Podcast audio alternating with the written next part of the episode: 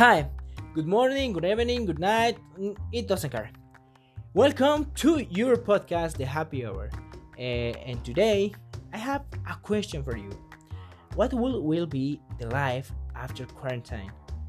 What do you expect? That is our topic for today. So I decided to ask five people their different points of view this pandemic to, to know how the pandemic uh, is right now and how will be for these five people. Then let's start.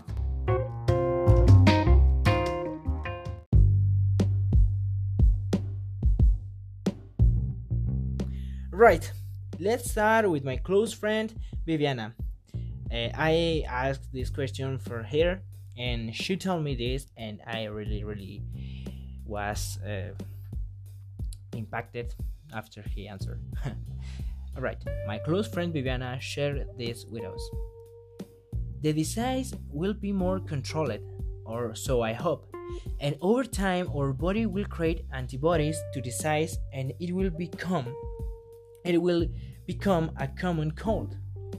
And I uh, and I tell her, just like the viruela in the colonization American, with the Spanish come to America and brought with them the the viruela. And after so many years our our body needs to create antibodies to the to the disease. But but right now uh, with the new technologies and the new protocols and the new uh, hygiene they will be different this time will be more faster this time. Oh, I hope so, and Viviana hope so too. And you know, maybe, maybe we have to reason. I hope it. I really hope it.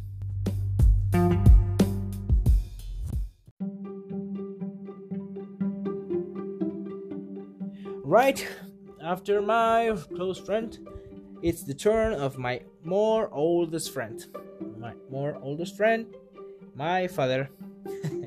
and my father told me this. My father answered me this. Uh, everything will be the same thing again, but we are going to take better care of ourselves as people to prevent something like this from happening again. Or at last, I'm going to be more careful with my distance and my hygiene. And I think my father is a very that he he have worth and courage and he's brave and he will be uh, he will be um, complete this he he works. And I really I really I hope it. But no no yes and no because I wanna uh, hug in my in my birthday. Then if he if he will well, if he going to to do it this to do that he told me i can hug hug hug him. Wow what the f- what happened with my boys? Hug him hug him. What happened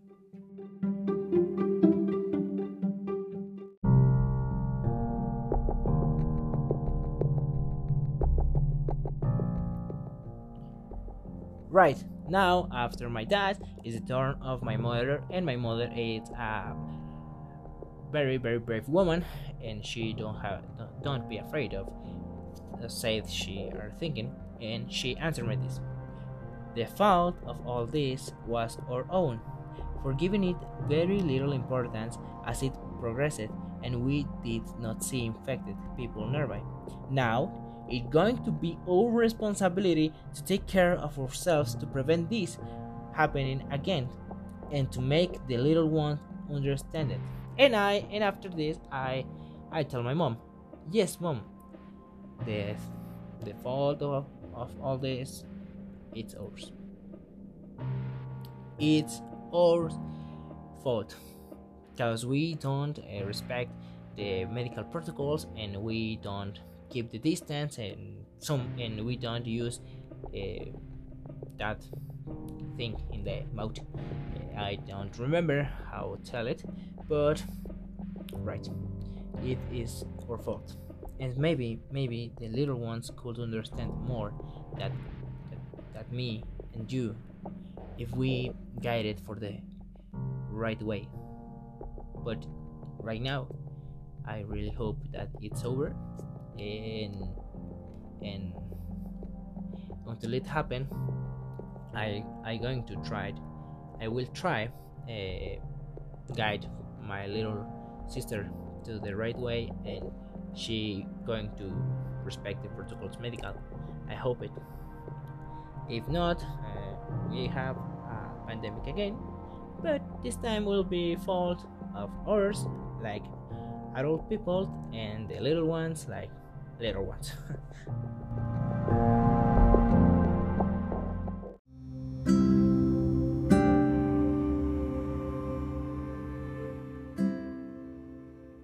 Now my friend juan tell me this and he answer is very very uh, different that i have waiting from his from him from him. But yeah uh, juan told me this it was difficult for us as students to have to adapt to this new teaching met- method but after the pandemic i will enjoy going out and being responsible responsible at the same time that I understand more about teachers' work. Sign it was not easy for them either. Uh, and yes, he have reason. Uh, after this, we're gonna out. We're going to out, but with the protocols medicals, and we need to understand more and be more comprehensive with our teachers cause it's not easy to them either uh, this change in the in the um, teaching method and i really i really admire in them it's okay the things will be more easy after this or more difficult but we will be together together uh, like a family because we are a family and I really sure about it.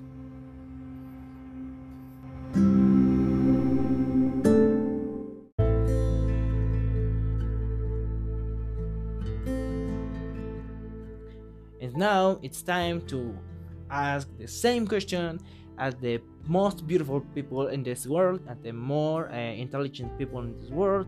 Uh, I never knew again these people, people like this. Uh, I'm talking about me. yeah, yeah, yeah. It's not necessary. No. Right. Uh, I ask. I ask uh, this me, and I think it. The life after the pandemic will be um, very different. Cause we gonna out and we're gonna uh, respect and we're gonna keep distance but and we're gonna be afraid. But will be a new normal normality. Will be over your life this is a progress. And it's it's right. It's right. Because now we will be more um, careful with the with the cold, with the with the medics, with with get out and don't cover and don't protect protect protect us.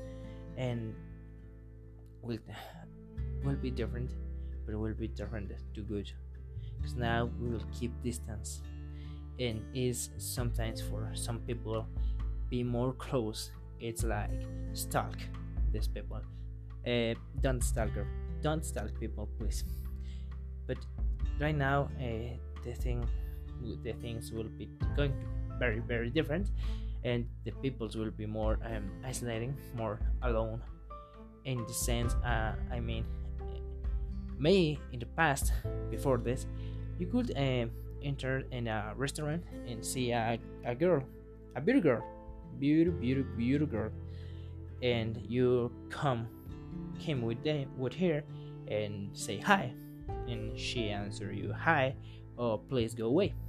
However now after this you're gonna think if if she is safe if she um free of the coronavirus? I don't know. What happened if i close so much to the to here and and i was and i will be going to be infected um what happened? Then now you don't go and spoke her. You will go to be alone. Unfortunately we'll be more careful but we'll be we will be more lonely.